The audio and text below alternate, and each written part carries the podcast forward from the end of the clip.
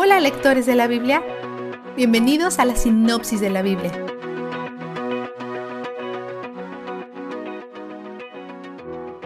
La mayoría de los eruditos creen que esta carta fue escrita por el apóstol Juan, pero él está menos preocupado con que sus lectores sepan quién es él y más preocupado con que ellos conozcan quién es Jesús. Los falsos maestros están causando división en la iglesia y divulgan mentiras sobre Jesús. Juan no pierde el tiempo con saludos, sino que se va derecho al asunto. Jesús siempre ha existido. Él es verdaderamente Dios. Nosotros lo vimos y lo tocamos. Él fue verdaderamente humano. Este Dios hombre dijo que Dios es luz, totalmente desprovisto de tinieblas, por lo que andar con Él significa que nosotros andamos en luz. Edificamos comunidades con otros que están en la luz. Podemos confesar nuestros pecados en la luz. Y esto realmente enriquece nuestra unidad, mientras que la oscuridad y el encubrimiento boicotea una comunidad sana.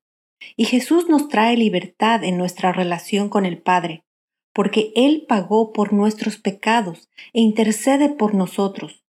Nuestra relación con Jesús también cambia nuestra relación con el pecado. Él no solo nos liberó del castigo de nuestros pecados, Él también nos liberó de las ataduras de nuestros pecados, capacitándonos para andar en verdad. Amar a Jesús echa fuera nuestro amor por cosas mundanas. Habrá falsos mesías que posiblemente vengan desde dentro de la iglesia. Habrá división en la iglesia y algunos abandonarán la fe pero esto sirve para revelar que ellos nunca creyeron verdaderamente. Por otro lado, aquellos que creen verdaderamente perseverarán en la fe, incluso en medio de la presencia de falsos maestros. La presencia del Espíritu Santo en sus vidas es evidencia que ellos conocen y siguen la verdad, por lo que Él los llama a permanecer en la verdad, a pesar de lo que los falsos maestros dicen. Jesús no ha regresado todavía, pero cuando Él venga, seremos transformados. No seremos espíritus incorpóreos como las personas que están ahora en el cielo. Viviremos en el cielo nuevo y en la tierra nueva, en nuestros nuevos cuerpos. Pero nuestro enfoque no es solo sobre llegar a vivir con Él en la eternidad, es sobre vivir con Él ahora y caminar en rectitud ahora. Juan sabe que algunos lectores se asustarán por sus palabras, por lo que los consuela con recordatorios como que Dios es más grande que ningún temor o condenación que ellos sientan en sus corazones. Con respecto a otros, es difícil saber si ellos están en la verdad, por lo que Él les da una prueba de fuego. Si el Espíritu Santo está obrando en una persona, ellos afirmarán que Jesús es completamente Dios y completamente hombre. Confesar a Jesús como Dios es una señal de nuestra unidad con Él, y nuestra unidad con Él es evidencia de que Él nos ama. Él mismo no se unirá a alguien a quien no ama, por lo que Él debe de amarnos porque Él habita con nosotros. Su permanencia con nosotros es como el amor se hace perfecto, dándonos seguridad de que somos suyos. Esta confianza empieza a mostrarse en la manera en la que vivimos nuestras vidas. Podemos vivir sin temor porque Él habita en nosotros en perfecto amor. ¿A qué le podemos temer? Él habita con nosotros ahora y para siempre. Y Él ya ha recibido nuestro castigo. Por Él ya hemos vencido al mundo. Podemos resistir al pecado y a la tentación. Ya no estamos en esclavitud y podemos amar como Jesús ama, incluso cuando somos tratados con desprecio como Él lo fue.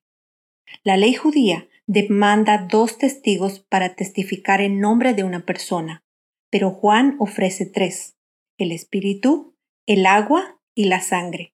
El Espíritu afirma a Jesús.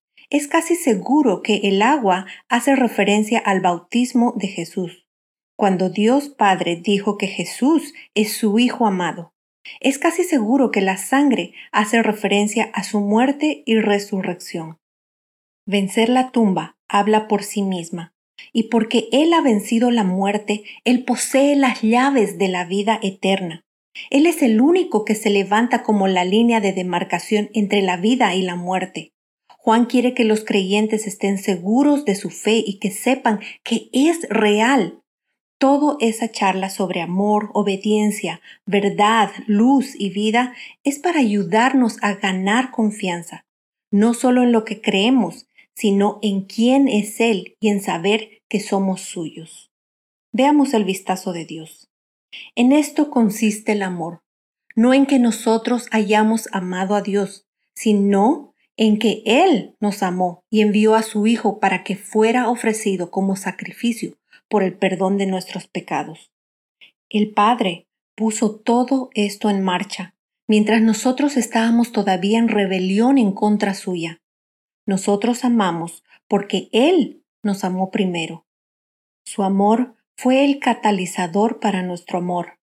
La única razón por la que podemos amarlo es porque todo esto fue idea suya.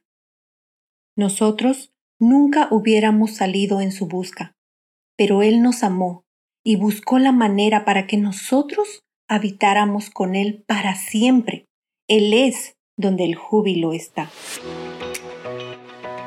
La sinopsis de la Biblia es presentada a ustedes gracias a D-Group, estudios bíblicos y de discipulado que se reúnen en iglesias y hogares alrededor del mundo cada semana.